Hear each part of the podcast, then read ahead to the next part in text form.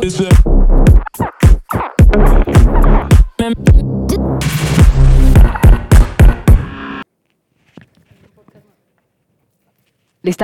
Lista. Ok. Este, hola, ¿qué tal a todos? Bienvenidos a este nuestro cuarto episodio ya. Se logró un cuarto. Cuarto episodio de nuestro podcast Bien a gusto y todo. Este, el día de hoy les tenemos un tema súper interesante, súper entretenido. Uno de mis hasta el momento favorito. Ya en, Sí. estamos en el 4, ya tengo favorito. Pero el mío por- también. Creo que es uno de, de mis temas favoritos para hablar. Creo que Entonces, fu- fue el objetivo de crear este podcast, poder tener este tipo de episodios. Sí. El único objetivo. sí, este, poder hablar. Con la gente y Sí, compartirlo. y compartirlo. Y que vean que, pues, existe de todo en este mundo y a veces está bien pensar loco. Sí, sí. Excelente. Este, primero queremos, este, pues, resumir, ya se acabaron los Juegos Olímpicos. Se nos acabaron. Por fin se nos Pero acabaron. lo bueno es que solamente son tres años. No, y, y siguen los Juegos Olímpicos Paralímpicos. Ah, los, sí. Perdón, los Juegos Paralímpicos. Olímpicos, sí. Que, o sea, aquí, si creen que ya los Juegos Olímpicos son difíciles, imagínate los Paralímpicos. O sea, No. ahora sí que. Y aparte, ¿estás de acuerdo que los que van en natación nadan más rápido que nosotras, Ah, sabes? 100%, 100%. Yo si me meto ahorita a nadar, yo creo que me destituyen todo lo que alguna vez hice de natación. Sí, no.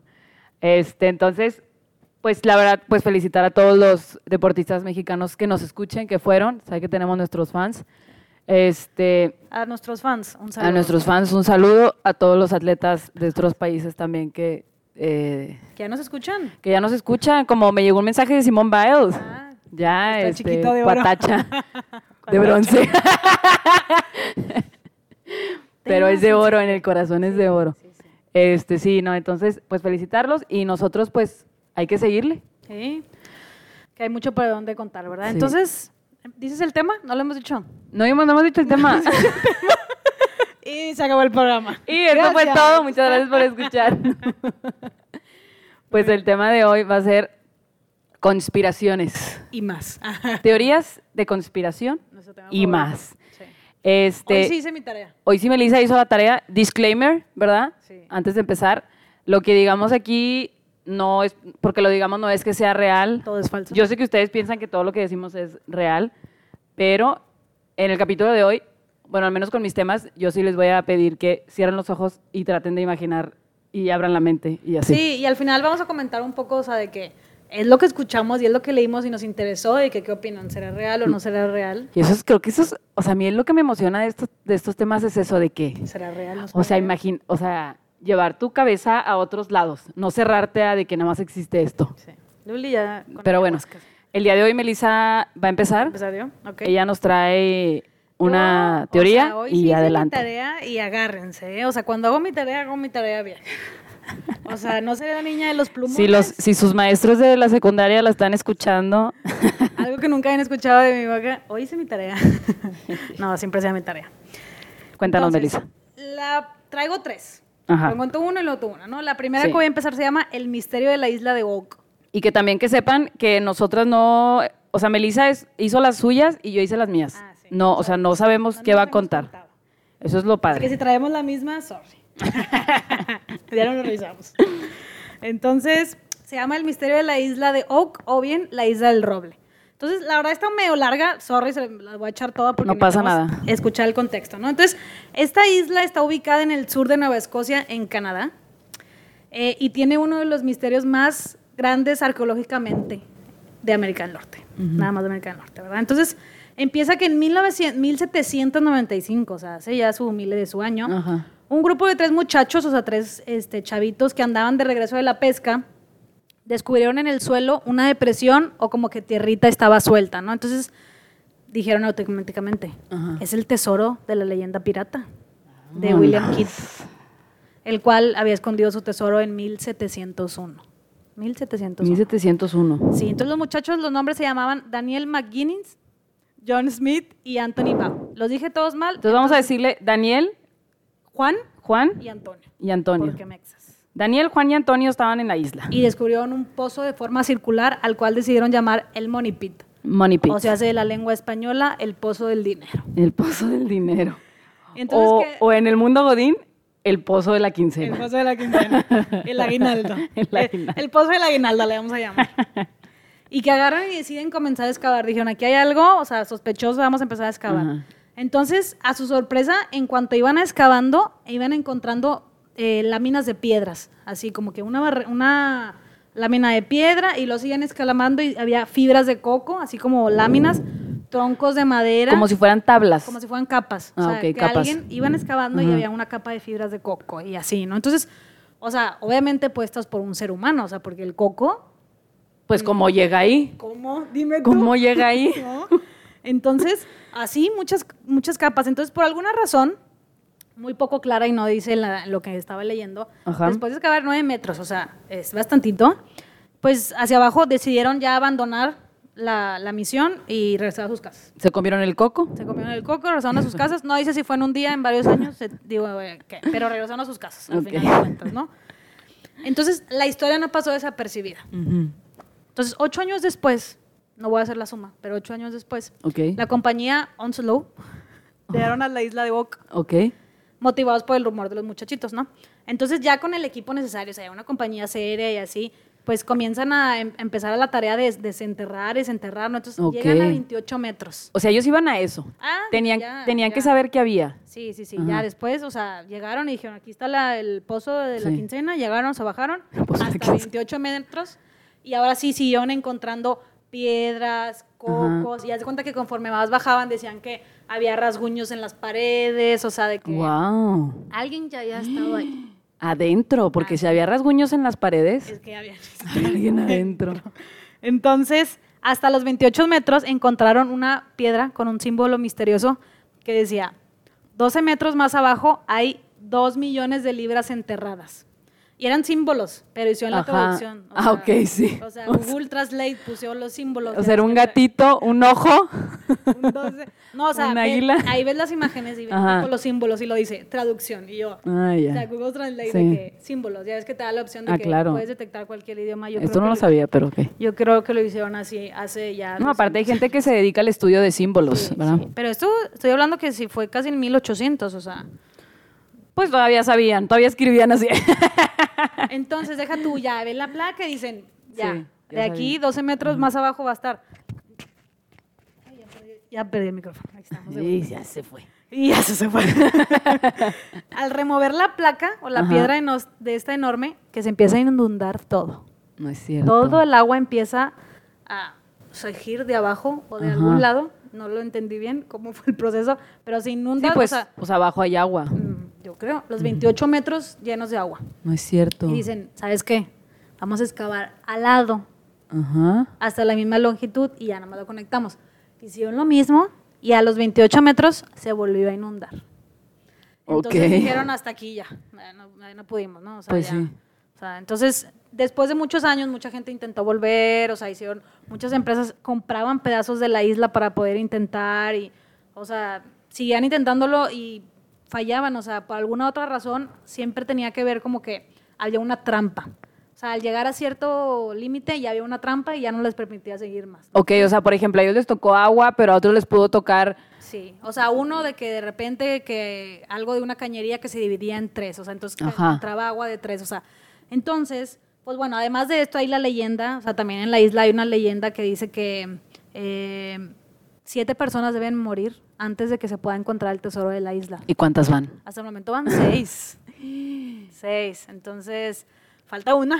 O sea, morir en la isla. no, en el intento Ah. de descubrir el tesoro. Pero es una leyenda, entonces, pues qué dentro de esta teoría. Ya sé. Entonces, ya seis personas han perdido en casi 100 años que ha, que ha pasado esto o más. ¿Qué onda? ¿Quién quiere ir o qué? Entonces, ahorita haz de cuenta que, bueno, si se meten, hay todo como que un documental que están haciendo unos hermanos que se llaman los hermanos Martin y Rick, la Gina, la Gina, no sé cómo mencionarlo, en donde pues ya han, ya han tenido como varios descubrimientos eh, como que prometedores, de que ya encontraron Ah, alguna ok, moneda, ok. algunas flechas, algunas como que cosas que como que ya les da un poquito más de luz, pero esta es la teoría que traigo yo, hasta Ok. aquí me quedé. A mí lo que se me hace impresionante es cómo, o sea, desde 1795, o sea, desde antes, cuando Sí. la persona, si el tesoro lo puso a excavar, como ahorita no, tenemos, no han tenido la capacidad de ingenieril como para poder de que descubrir qué hay ahí. ¿Sabes? Como, o sea, las trampas han Sí. sido, o sea, ¿quién puso esas trampas? Y a mí lo que me impresiona es que la gente sigue yendo después de tantos años. Ah, y compran terrenos de la isla No, y ya pues qué va- tan grande está la isla. Pero, por ejemplo, una isla, o sea, bien ignorante yo, pero ¿cuánto mide? O sea, de, de para profundidad, ¿sabes? O sea, capaz sí que van a perforar la isla y se Se inundaba, ya el mar. y se inundaba Y que parecía un barco, o sea, bien raro. Porque acuérdate que ya después hablamos que la Tierra es... Ah, eh, sí, es cierto. Entonces, pero sí, entonces aquí lo que pongo es de que, o sea, ¿qué onda con la persona y su ingeniería en la cañería en donde escondió el, ter- el tesoro y dijo, voy a poner estas ciertas, tap- estas ciertas trampas de que si llegan hasta aquí, de que agua de este lado va a entrar y así, o sea, de que... Sí, porque, o sea, si hay, si alguien puso todo eso, ¿estás de acuerdo? Sí, sí, sí. O sea, alguien puso las láminas, alguien puso las, los jeroglíficos o los, puso las, sus sí, maderitas, o sea, el coco, o sea, ¿cuántas personas lo han intentado antes de ellos? Exacto. O sea, y que no sepamos. sí, entonces, esa es mi teoría. Yo la verdad creo Ajá. que sí es verdad. O sea, que sí existe algo sí ahí. existe un tesoro, Ajá. solo me sorprende. O sea, porque, o sea, ya han encontrado varias cosas. Pero vean, hay un documental completo en, creo que Discovery, pero la Ya. verdad es que no lo aventé todo. Entonces traigo la información medio... Porque luego también, digo, no sé, pero según yo, como que hay situaciones en las que van y van a excavar y ya se pone tan difícil que ya no pueden mover más. Ajá, que porque ya corre la, o sea, corre riesgo la vida de las personas. Sí. Pero pues una más. Una más, que se animen, que se animen por la teoría. Anímense Entonces, National Geographic. National Geographic. ¿Cuánto necesitan? ¿Cuánto? ¿Cuánto? ¿Cuánto? Aquí hacemos el, el, el money pool. Pues qué padre, me gustó. Es buena, ¿verdad? O sea, estaría... estaría Si, si alguien conoce sobre ello o si dije algo mal, ahí Sí, lo ponen si en los alguien más sabe sobre esta isla, no duden en, en ponernos ahí en el Instagram y coméntenos. Este, me ha tocado que varias gente siempre nos comenta como que nos Estás quiere, mal. sí, Ah. no, nos, como que quiere también comentar de los temas que hablamos. Ah, sí. Eh, un saludo a Chano, Sí. que siempre me comenta y, y quiere participar en nuestro podcast. Luego lo vamos a invitar. Súper bien. Este, pero bueno, entonces ya esa fue tu teoría, Esa Melissa. es mi teoría. Fuerte. Fuerte. Empecé fuerte. Empezaste No fuerte. sé si fue mi... Creo que voy a ir avanzando conforme... Sí, no, y no hay presión. hay presión. No hay presión, Pero Melissa. Voy ganando entonces. pues prepárate. Échamela. Oigan, pues yo les voy a platicar una teoría. Yo venía con una teoría del Titanic. Yo empecé a investigar una teoría del Titanic y terminé ¿Puedo contraponer, contraponer contraponer. tu teoría después de que terminas? Sí. Ah. Solo quiero decir, solo quiero decir que al final terminé investigando otra. Ah, excelente. Sí. Continúa. Este, y al final cuento la que pues no, siempre no quedó y ya me dices. Pues la teoría esta es que dice que en verdad el barco no se hundió debido al iceberg. ¿Ok? O sea, si bien es cierto que un barco se hundió en las heladas aguas del Atlántico Norte el 15 de abril de 1912 y aproximadamente 1.500 personas murieron, pero lo que no nos dicen es, o sea, dicen que fue por el iceberg, pero muchos investigadores han dicho Entre que ellos, Leonardo DiCaprio. entre ellos Leonardo DiCaprio, pues falleció Jack, ¿verdad? Este, que eso también es otra teoría bien padre, que ya luego platicaremos. Este, pues dicen que fue por el iceberg, ¿no? Pero unos científicos y gente estudiadora del tema Titanic, pues ellos saben que existe otra razón. Resulta que eh, encontraron un álbum de, fotos del jefe ingeniero eléctrico del barco, que él tomó fotos. Este, y en esas imágenes se ve el barco. Entonces se cuenta que con la tecnología de ahora, tomó muchas fotos del barco antes de que lo aventaran al agua. Por Con la- si sí, por si no. Por si sí, por si no, para que mis, mis, mis, este, mis familiares vean que sí fui, que sí lo construí, que estuve al pendiente. Oye, y en estas fotos, pues las acaban de descubrir y con la tecnología las pudieron como que ampliar, este, ver más a detalle, hacerlas tipo 2D y todo esto, ¿no? Para los de la generación Z que nos escuchan, Ajá. álbum, genal- fenal- Genealógico, álbum fotográfico. fotográfico. es cuando antes en, la- en los tiempos de nosotras Ajá. tomábamos las fotos, pero no las podías ver automáticamente. No. Tenías que imprimirlas y ponerlas en algún lado. Continúa. Exacto. Entonces en estas fotos se puede ver que en el barco hay una marca, en el costado, en la coraza, o sea, en lo negro que tiene el barco, ¿verdad? El Titanic, que yo sé que todos aquí conocen el Titanic, tiene una marca negra, como recalcada, o sea, muy marcada, como si lo hubieran sobrepintado, una marca negra. Y se ven varias fotos tomadas en diferentes direcciones. O sea, no puede ser ni la sombra, ni el agua, ni la luz. O sea, era algo que tenía el barco. Entonces, al parecer el Titanic tenía un incendio dentro, en las calderas, antes de que iniciara su viaje. Este, y esto siempre lo supieron. Hicieron una investigación oficial en 1912 este, sobre este tema, pero el juez que estaba a cargo dijo que no, que el incendio no tenía nada que ver. Haz de cuenta que ya ves que el Titanic se movía por vapor y el vapor lo sacaban del carbón. Entonces tenían todas las, en las maquinarias tenían las, los búnkers de carbón como guardado. Ah. Y hay un, o sea, estudios dicen que el carbón cuando está quieto sin moverse va generando calor y va prendiendo fuego. Como los cereales. Ajá. ¿A poco los cereales? Ahí las, las más incendios es por explosiones de granjas de maíz y así, de que, porque si dejas los cereales así mucho tiempo generan calor igual que el carbón. Wow, oigan, dato ingeniero aquí, Melissa. Pero sí, entonces, como era un barco tan grande que nunca, o sea, nunca habían hecho un barco tan grande, crearon demasiadas, demasiados búnkers de carbón y resulta que uno de ellos estaba incendiando. Entonces se dieron cuenta, ya que llevaba dos días incendiándose el carbón ahí en ese búnker. Entonces lo que hicieron fue empezar a mover el carbón, porque lo tienes que mover y, lo empezaban a mover a las máquinas donde se producía el vapor. Entonces hay una teoría que dice que, esa teoría, que está súper investigada, el jefe de mecánicos, él sabía que lo que estaba pasando pero el, su jefe mayor en el barco no quería que les dijeran a nadie de los tripulantes, nadie se podía enterar de lo que estaba pasando y a ver cómo le hacían, pero pues tenían que resolverlo. Porque se supone que el barco, el Titanic, literal como dicen en la película, era, no se podía hundir. Porque estás hablando de un barco gigante que estaba preparado, tenía, en la parte de abajo tenía cuarteles, como donde si llegaba el agua ahí, se paraba por un muro. Entonces, estos muros, como se estaban generando tanto calor abajo, se empezaron a hacer muy blandos. Ajá. Entonces, pues así estuvo, ¿no? El viaje. O sea, durante todo el viaje hubo incendios en las zonas de carbón.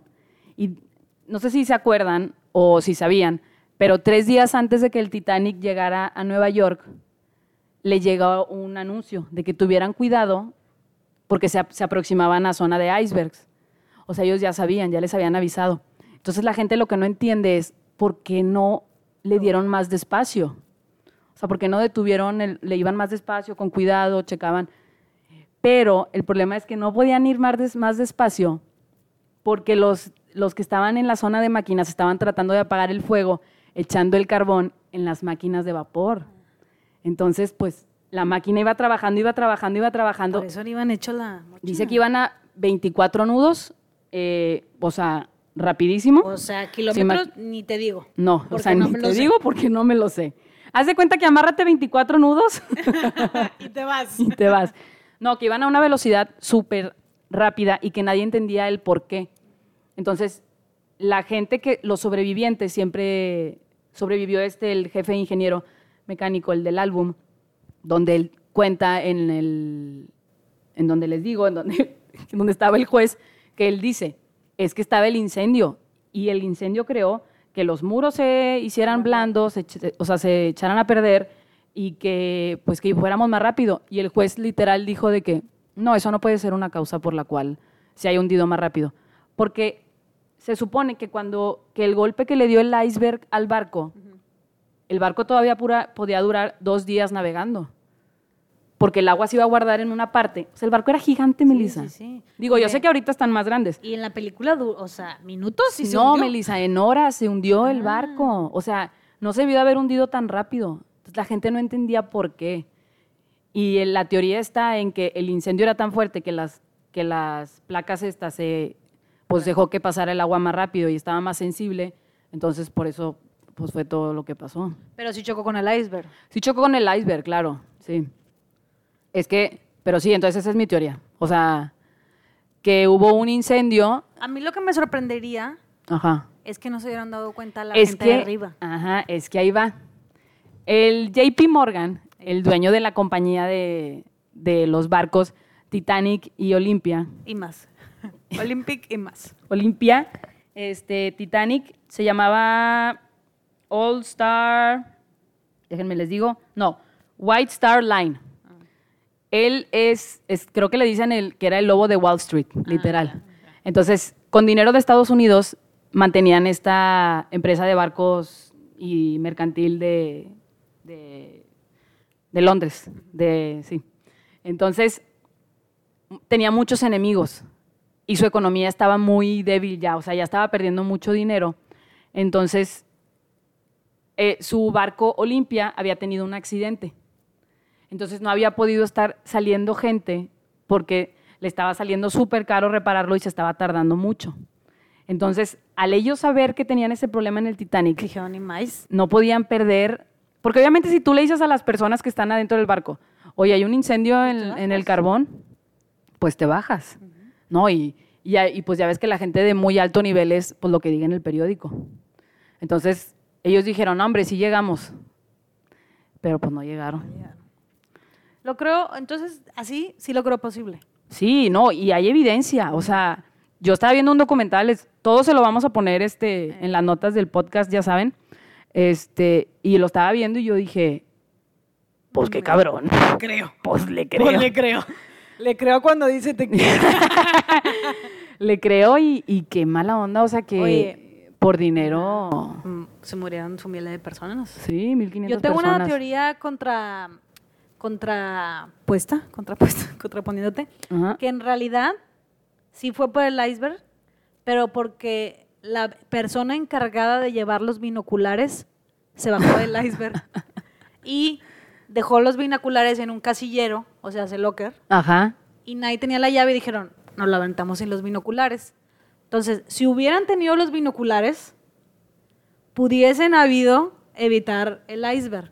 Porque haz de cuenta que no estaban Pero si ya les habían avisado desde hace mucho que le bajaran a la velocidad. No, y te digo que con todo y el iceberg. haber visto, ahí está, lo- me hago para al lado. Para el lado. me hago para Ya lado. sé, no, y la verdad es que no sabemos, pero o sea, aquí lo que o sea, aquí lo que dice la teoría es que aunque le hubiera pegado el iceberg, No debiese haberse hundido. no se debió de haber hundido en horas, o sea, hubieran podido pedir ayuda, hubiera llegado, o sea, se hubiera hundido poco a poco. ¿Sabes? Por más que se le haya olvidado su par de binoculares, Pero si juntamos tu teoría y mi teoría, se salvan. se salvan, claro. binoculares y que, y no que tuviera- no hubiera fuego, se salvan. Pues sí, pero no se salvaron. No, pobrecitos. Es una historia que a mí, o sea, siempre que veo la película, qué risa, porque claro que yo al principio cuando vi la película yo pensaba que la historia de Rose y de Jack era cierta. Era la única verdadera. Claro. Y luego ya después muy tristemente me di cuenta yo que no era, ¿No existen? que no existen, no existieron. Así como Forrest Gump no existió. Eso, eso hasta hace poco lo, lo supe y sí me rompió el corazón. ¿Cómo que no estaba basado en alguien? O sea, ¿por qué me No. meten tanto detalle si no es real? Entonces? Ya sé. Oigan, Pero me gustó mucho sí, la teoría. esa Creo fue mi teoría. El Titanic da para tener miles de teorías, o sea, como que... Hay nunca- miles, ya luego les contaré otras. Sí. Luego también el meme de que el Titanic se hundió con 200 mil cajas de vino. ¿Todavía están ahí? Uy. Ok. Excelente teoría, Luli. Me gustó mil. Muchas gracias. Muy bien. Traigo una segunda teoría muy fuerte. Échala. Tengo Esta miedo. van a tener que traer Google, Google en la mano, porque creo que no se Ok. van a acordar recién así de qué estoy hablando, pero con un poquito de ayuda lo pueden durar. ¿Ocupas Eh, que yo tenga Google? eh, creo que tú no, Ok. porque tú sí vas a saber. Entonces, mi teoría es que Fight Club, o Fight sea, Club, ajá. la- el club de la pelea, El Club de la Pelea. película, Claro. Eh, es en realidad una adaptación para adultos del cómic de Calvin y Hobbes, El, niño y el gatito. El niño y el tigre. sí. O El sea, tigre. que el narrador El narrador. y Tyler Durden son la versión adulta de Calvin y Hobbes. Entonces, o sea, O sea, Brad Pitt. Tyl- sí, o sea, el que no es, el que no es Brad Pitt es el narrador. Ok. O sea, el que no es Brad Pitt es el narrador. Y Tyler, que es como Tiger, Sí. que es un tigre, es, la, es el tigre, ¿no? Es una versión adulta de, de Calvin y Hobbes. Entonces, ahí les va mi teoría de- del por qué. Entonces, spoiler para aquellos que no hayan visto la película que salió hace Ay, pero ya salió hace mucho. Esto ya no es spoiler. 22 años. Ya, esto Entonces- no es spoiler. Fight Club sigue al narrador, como ya mencionamos, el que no es Brad Pitt, un aburrido trabajador cuyo nombre nunca es revelado en toda la película. Entonces, en su vida da un giro cuando conoce a Tyler Durden, o sea, hace Pitt, eh, que era como un vendedor de jabón con quien fundó, se juntaron y fundaron un club de la pelea solamente para hombres, eh, porque deseaban escapar de su aburrido día de día. ¿no? Entonces, después de muchas cosas que pasan en la película, véanla, eh, el narrador se da cuenta de que Tyler en realidad es un producto de su imaginación, Válgame Dios. pues sufre un trastorno de identidad disociativo. Y que es él, en realidad, o sea, el narrador era el que estaba liderando todo este club de la pelea, ¿no? Ay, no, esa escena está bien fuerte. Está bien fuerte, está Sí. muy buena. Entonces, pero en realidad la verdadera identidad del protagonista o del narrador nunca revelan, o sea, nunca dicen cuál es su nombre, nunca dicen nada de él de forma muy clara, ¿no? Entonces, y a, a comparación, Es Calvin y. Hobbes, el cómics, que si cómic, lo googlearon, este, van a saber de que, ay, claro, este. Es un cómic muy famoso que sigue las aventuras de Calvin y su amigo imaginario, el tigre Hobbes.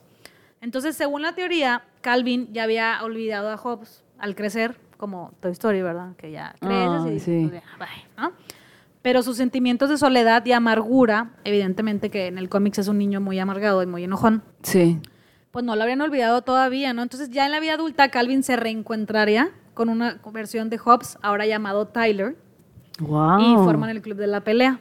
Entonces, algunos facts que le dan sentido a mi teoría es que, uno, pues nunca revelan eh, el nombre del narrador, o sea, nunca sabes cómo se llama en, en realidad. Ajá. Eh, y dos, es la relación que tenían el narrador con Tyler. O sea, la relación que tenían el narrador y Tyler es muy parecida a la de Calvin y Hobbes. Y en los dos casos el protagonista solamente habla con su amigo imaginario. No solamente habla con su amigo imaginario, sino que se meten... eh, siempre lo culpa de sus acciones y siempre se meten en líos. Sí. Y se terminan peleando y así. Y, y ya. Esa es mi teoría. Oye, está muy fuerte. Sí. Pero está muy, o sea, Está muy creíble. sí, o sea, está muy feo lo que hicieron en el club de la pelea, pero de que, o sea, uno le da el toque romántico de que, ay, el niño se reencontró con su, con su amigo imaginario. Después de tener problemas de identidad. Después de tener problemas de Sí, identidad. te cuenta que el cómic siempre terminaba en que el, muñe el tigre se volvía muñeco. Ajá, sí, o sea, que era su peluche. Sí, sí, sí. Wow, está Sí. padrísima. Está muy buena, está muy buena. No, es que esa, es que esa película, número uno, si no la han visto o si hace mucho no la, no la han visto, véanla, está fuertísima. O sea, está súper impresionante como todo lo... La primera vez, no hay nada como la primera vez que la ves. Sí, no hay nada. Sí, no, es- me- ya me emocioné, está padrísima. Es como el meme del que dice que al niño lo expulsaron de la primaria o, o no sé de dónde porque andaba vendiendo amigos imaginarios a un peso. Esa es Luli, ese eres tú. Luli tenía un amigo imaginario. Sí, perdón. Sí, yo tenía una amiga imaginaria, sí, no pasa nada. Yo creo que todos lo tuvimos. Y si no, pues no es mi culpa. Pero sí. Básicamente, y la otra teoría es que Fight Club está basada en ti. Yo escribí la película de Fight Club. Pero me gustó, me gustó de que es un cómics y de que la versión adaptada y Sí. de que, y de que hay, luego si ya te metes hay mil de que en la película usa un abrigo de tigre o de Ah, que sí, sí, le sí. preguntan que qué animal es su espíritu y dice que es un tigre, entonces de que ah, es él. Sí, como que el escritor, no sé, pero haber- algo tuvo ahí de que fue como su inspiración o algo así. O era su cómic favorito. Pero sí, me gustó, Melissa. Me gustó esta ¿Creemos que es teoría. real? 100%. 100%, digo, y no, pues no sé, o sea, No causa problema. no causa problema creer que sí, porque pues no, no ofendes a nadie. Sí, más que al pobre Tyler. Más que al pobre, Que le sí, dijimos que Tyler, que le dijimos, pues ni existe. Ah, ni, exi- Ni es existe. cierto. Ni es cierto, ni Ni existe. Ay, sí, no. Oigan, yo les tengo otra teoría. Solamente último comentario. Sí. O sea, todavía de que sales en una película al lado de Brad Pitt, no te ponen nombre. Ya sé. Pero ¿estás segura que no le ponen nombre? No, no, le llaman el narrador siempre. O sea, no tiene nombre. O sea, cuando la chava lo busca, Nunca su nombre. dice su nombre y él siempre dice que Tyler, no sé qué. Sí, Tyler. Pues la voy a volver a ver para, para ver qué onda. Ok, échale brillo. Oigan, mi teoría es súper de que mítica y así, pero con un poco de ciencia. ¿Ok? Esa es la teoría que les decía que necesito que cierren los ojos y le hagan así como un pequeño guiño y de que traten de expandir lo más que puedan El tercer ojo. el tercer ojo y que confíen en mí solo por estos pequeños minutos y que se diviertan. pues todos conocemos al monstruo del lago Ness, Uh, ¿verdad? claro. Digo, porque lo hemos visto. el monstruo del lago Ness, pues vive en, un, en Ness. el lago Ness, en Escocia, ¿verdad? Pero la teoría de esto es que hay una teoría, un estudio que dice que los cuarzos alimentan el núcleo de la Tierra, el campo magnético del núcleo de la Tierra. ¿Ok? Los cuarzos alimentan el campo magnético De del Tierra. núcleo de la Tierra. Díganlo conmigo. Ok. Es que puede ser confuso. Yo me Sí. tardé mucho en entenderlo. Este, entonces dicen que los cuarzos, bajo mucho estrés, o sea, cuando se comprimen bajo mucho estrés, pueden crear un, un wormhole, como si fuera un hoyo a través de otra dimensión o otro año o en el tiempo. En Este, español es hoyo de gusano. No tenemos la traducción. Pues sí, la verdad no sé si se traduce a hoyo de gusano, pero pero... lo podemos dejar así. pero sí. Entonces, dice que en el lago Ness, que es un lago que es muy angosto y muy profundo, adivina qué hay. Cuarzos. No adivinaste, te tardaste. Me sentí en clase. ¿Qué es? No sé. Cuarzos. O sea, es un lago que está lleno de cuarzos abajo. Entonces dicen que como es muy angosto y muy profundo, cada cierto tiempo cuando la tierra se mueve y se comprimen más los cuarzos, se crea un hoyo a través donde pasa el, la- el monstruo, que dicen que puede ser algún dinosaurio, o sea, que bajó por el tiempo-espacio y que por eso de repente lo ven y de repente ya no lo ven. Porque digo, Y por eso también luego dicen que aparecen diferentes lados. ahí donde voy. Ay, perdón, me Ay, sí, no, está bien, qué bueno que lo dijiste, porque hay mucha gente que no sabe eso. Entonces, esta teoría se respalda porque hay un lago en Vermont llamado, aquí les voy a decir, Aquí al lado. aquí al ladito está, de hecho, trato de ir muy seguido. Se llama Champ Lake Champlain. Champlain. Champlain. Champlain. Como champ, Pero Lane. pero Lane, ajá, exacto. Lake Champlain, en Vermont, donde existe una criatura conocida como Champ, que se aparece de repente igual que el, que el monstruo del lago Ness, que, que adivina que tiene el lago. Cuarzos. Cuarzos. No, estrella en la frente. Y adivina cómo es el lago. Angosto. Angosto y profundo. Entonces, dicen que, o sea, que existe mucho esto, que, que puede ser una de las razones por las cuales de repente la gente lo ve y de repente no lo ve. Porque no están Porque ahí. al, al movimiento de la Tierra y, a- y hacer reacción con los cuarzos se crea un hoyo en el espacio-tiempo por donde pasa. Imagínate que de repente que, ¡ay no! Y se vuelve a ir. Sí, sí, sí. que- Sí. Ay, no, no quería estar en este COVID. Sí, entonces, digo, es una teoría muy, muy cortita, pero, pero siempre me ha llamado mucho la atención desde que la escuché. 100% verídica. Yo no tengo duda de esta teoría. Yo no tengo duda de que exista. Yo pongo las manos al fuego. Al fuego por ti. Fíjate que primero sí quise investigar esto de los cuarzos porque dije, capaz sí que me estoy viendo muy atrás, pero sí, o sea, sí, sí. el núcleo de la Tierra está alimentado por materiales que se crean, o sea, que tiene el cuarzo. Entonces, los cuarzos se alimentan el núcleo de la Tierra, el campo magnético del núcleo de la Tierra. Aparte, se, se- o sea, son dos teorías que se juntan de que no nada más existe en un lado que se va. Entonces, o sea, obviamente los hoyos Sí. pueden aparecer en cualquier lado y de repente aparece aquí. Y qué casualidad que tienen lo- el mismo material, ¿sabes? Y que son con la misma. Y que tienen las mismas descripciones, que son angostos y muy Y los profundos. han visto en más lados. o sea, ¿Sí? que- sí, sí, sí. Eso yo no sabía. Desaparecen varios, en varios lados. Entonces, yo esta teoría la creo 100%. Muy me bien. gustaría. Aparte, me encanta la, la teoría de, de la- de que la gente va y lo busca, de que voy a Sí. echarme un viajecito a ver si. me es lo como topo. el, es como lo de tu isla.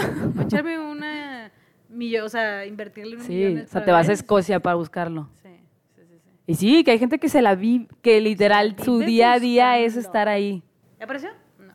¿No aparece? No. ¿Y qué haces en tu, entre, o sea, es tu hobby, es tu vida, es tu qué? O sea, Pues yo creo que debe ser una pasión. ¿quién, quién lo, quién lo, o sea, quién te invierte? ¿Quién te patrocina?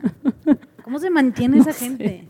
No ¿Cómo sé. pones en tu LinkedIn? Trabajo en búsqueda de él. Han de tener un canal en YouTube, día 700, y la gente lo ve. Y dice, ¿habrá? Habrá. ¿Habrá salido o no habrá salido? Pero sí.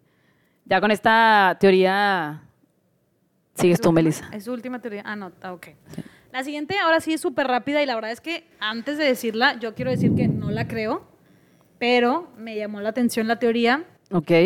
Y, y como que habíamos platicado un poco de esto, entonces dije, va a quedar perfecto para poder comentarlo. Va, va, va. Ah, creo que ya sé de qué se trata. Ajá, pero es una Ok. teoría que mucha gente, ahí me metía a Reddit Válgame Dios. y la gente la estaba poniendo que, Ok. pues que es una teoría. Entonces, resulta y resalta que existe esta teoría de que en realidad Corea Ajá. del Norte eh, es el único país que ha podido obtener o lograr la perfecta utopía. Entonces, o sea, básicamente es que Corea del Norte es la perfecta utopía. Esa es la teoría. Y dice que la teoría decía que todo lo que escuchamos de Corea del Norte es propaganda para hacer que estén a salvo de No. nosotros. No. Entonces, que nosotros no sepamos que tienen la perfecta utopía para, para que nadie Sí. como que se las quite, ¿no? Entonces, dicen que hasta Estados Unidos sabe sobre esto y están protegiendo a Corea del Norte porque les conviene. ¿Quién se inventó esta teoría? Yo te la voy a Pues, matar. Reddit lo. Yo te la voy a matar. Yo no creo. Yo sé que tú no la crees, pero yo te la voy a matar con hechos reales. Échamelos.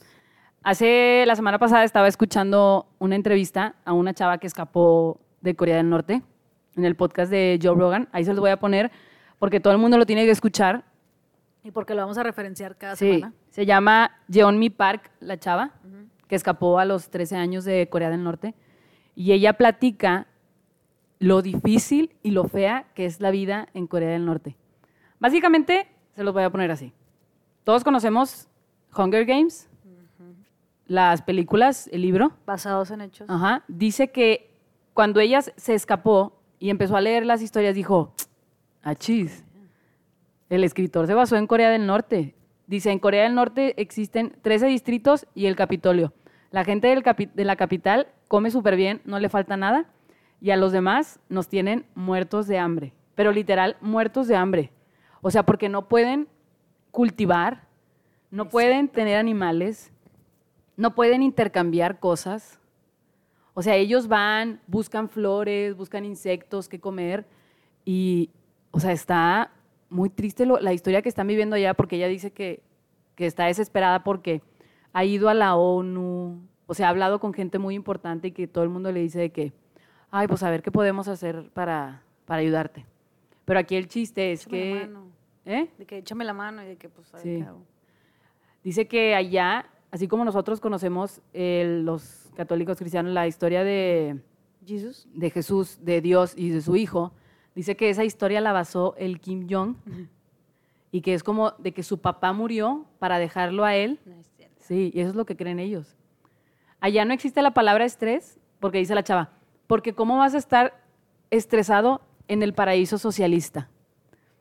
Allá todas las personas en sus, en sus casas deben de tener un portarretrato de Kim Jong-un y de repente hacen como redadas los policías y ¿Y así. si no la tienes? Y si tiene polvo, si tiene polvo, Cállate. no, si tiene polvo, te mandan, allá tienen campos de concentración, Melissa, todavía. O sea, los campos de concentración que conocíamos que, que tuvieron con los judíos, los tienen todavía en Corea del Norte y ahí mandan a toda la gente que intercambia vacas, que no le es fiel a Kim Jong-un, que, fíjate esto, por ejemplo, si mi abuelito se rebeló Sí. contra el gobierno Tú también vas. y hizo algo, de tres a ocho generaciones de él los mandan a los campos de concentración, sí, literal. O sea, de tres a ocho generaciones tuyas sufren Porque pueden traer la porque lo que hizo tu abuelo o yo. Oye, ¿y cómo escapó esa chava? Esta chava escapó, pues dice que allá es, o sea, primero es muy triste toda la situación. Número uno, ella tuvo que escapar sin decirle a nadie. Me decía que no existían, no existen teléfonos, no Sí. puedes mandar cartas, o sea, no tienes cómo avisarle a la gente de que te vas y ya no regresaste. No manches. Simplemente la gente asume de que o te moriste o, o, Anda esca- o lograste escapar Ah, este, porque no hay de otra. Dice que solo pa- solamente para moverte durante los, o sea, los distritos existe un tren, pero a veces el tren no funciona. Entonces la gente se baja a empujarlo y mucha gente muere de que Empuja- empujando el tren y así. Dice que literal el día a día es ver gente muerta en la calle. Ay, O sea, que no. ella se, que ella es está como desen- desensibilizada, no sé cómo se diga, perdón, de eso. O sea, que ya no entendía lo que era compasión.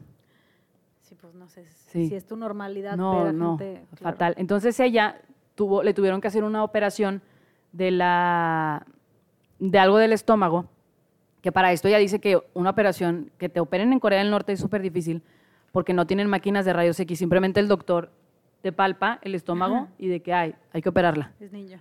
Porque, la o sea, lo que dice ella es que el dictador Kim Jong-un los quiere tener débiles y muertos de hambre Claro. Para que no se levanten en contra Sí, de él. sí, pues sí. Si no pueden, ¿cómo lo van a hacer? O sea, Entonces, él lo que hace es que pues que se muera la gente que se quiera morir, no acepta vacunas para el COVID ahorita de Corea del Sur, no tienen penicilina. O sea, cualquier infección que te da, ¿se- ¿se mueren? te mueres. Entonces dice que es muy difícil que la gente la libre de las operaciones. Y pues la fueron a operar y en eso estaban su mamá y ella en el hospital y le llega una nota, que aparte esto es esto es súper peligroso que pase que te llegue una nota de alguien, porque, por ejemplo, la nota era de su hermana donde decía que se había escapado y que tenía un contacto para que ella y su mamá pudieran escapar. Entonces, es súper, o sea, es súper difícil que pase esto porque si a la chava que entregó la nota la cachan, que ella sabía que se escapó la hermana y que se iban a escapar ellas, campo de concentración o te Seguro, matan. ajá. O sea, dice que literal como, como en Hunger Games los juntan a todos en la plaza y, les, y los matan a los que no son fieles al régimen. Entonces, dice que no se pudieron despedir de su papá, que se tuvieron que ir y se fueron, primero de cuenta que cruzan a China, pero dice que, que, ella no, que su mamá le, le dijo ella a su mamá, oye, ¿por qué no le podemos decir a mi papá? Y le dice, porque solo dejan pasar mujeres. Ah, Resulta que en China pues tienen una muy baja población de mujeres por todo esto de que solo podían tener un niño y la mayoría quería hombre para que siguiera su linaje, ya sabes, ¿no? claro. Entonces, están, creo que hay como millones de hombres en China que no tienen esposa. Entonces, como que hay mucho trata de, mucha trata de blancas y dejan pasar a muchas mujeres, pero no libremente. Entonces dice que, o sea, que abusaron de su mamá. Sí, no, horrible.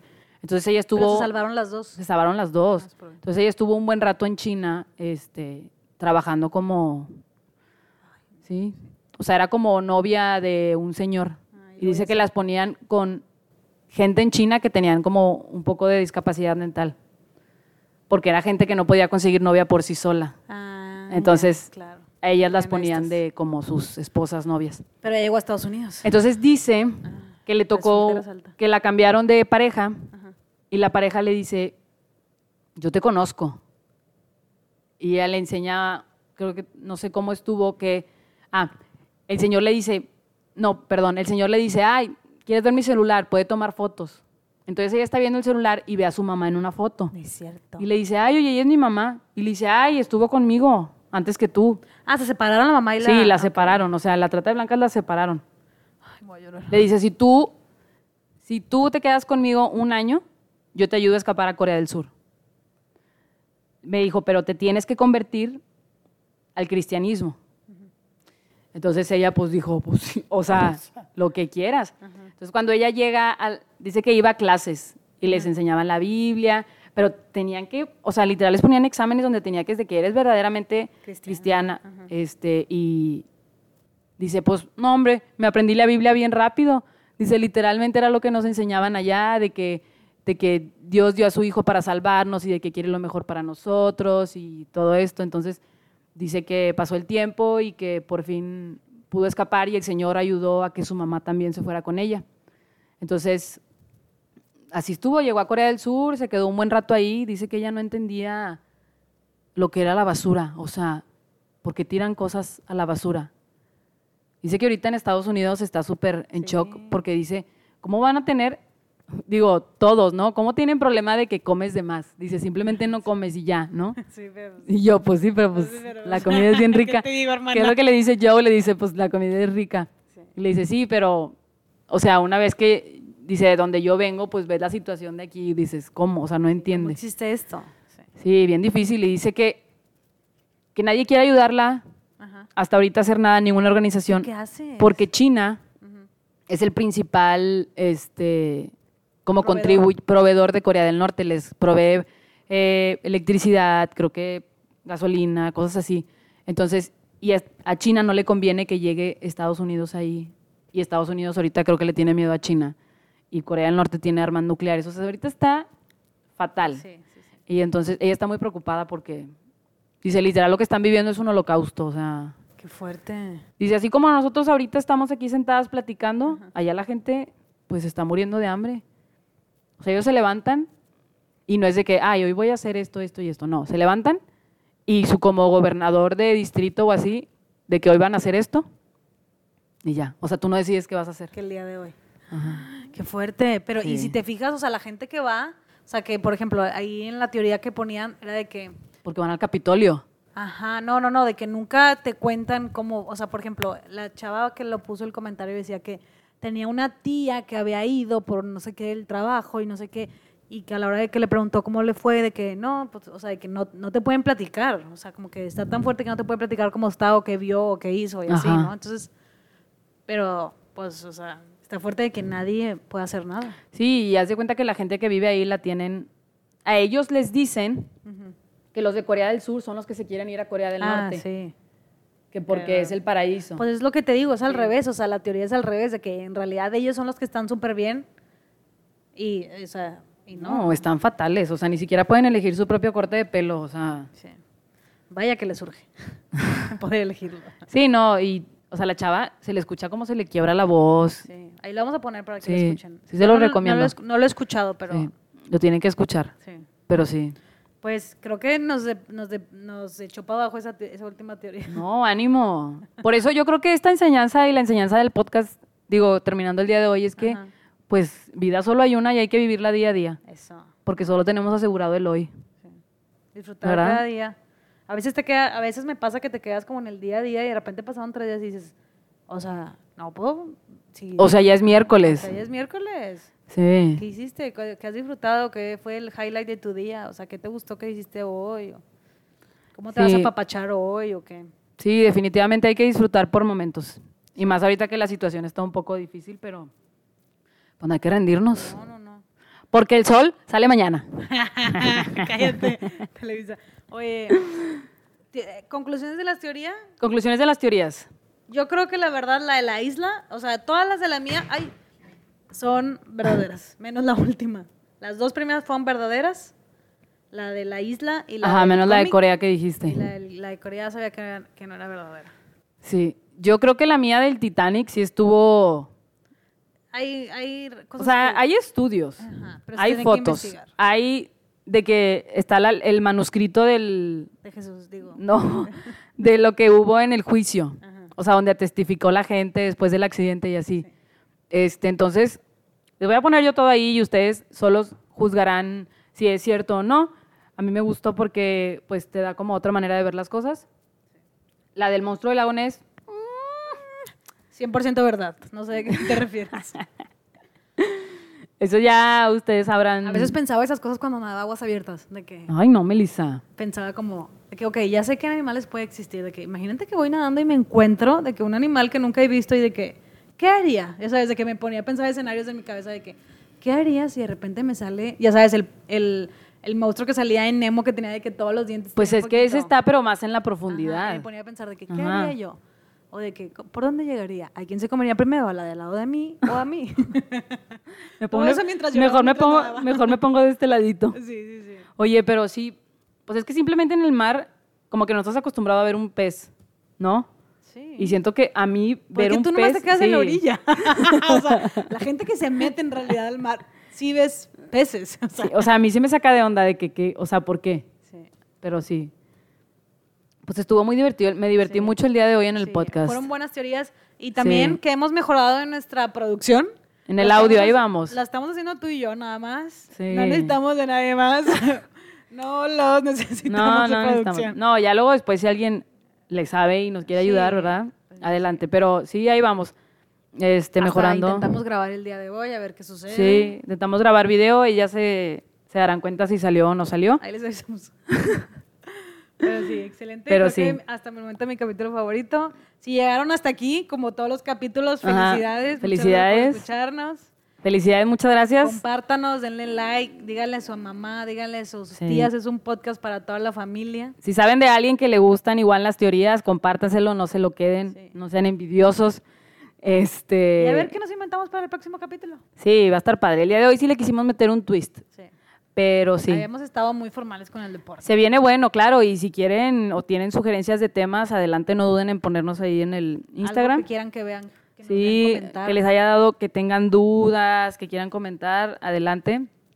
Este, y pues, muchas gracias por seguirnos escuchando y aquí seguimos bien a gusto y todo. bien a gusto y todo. Eso.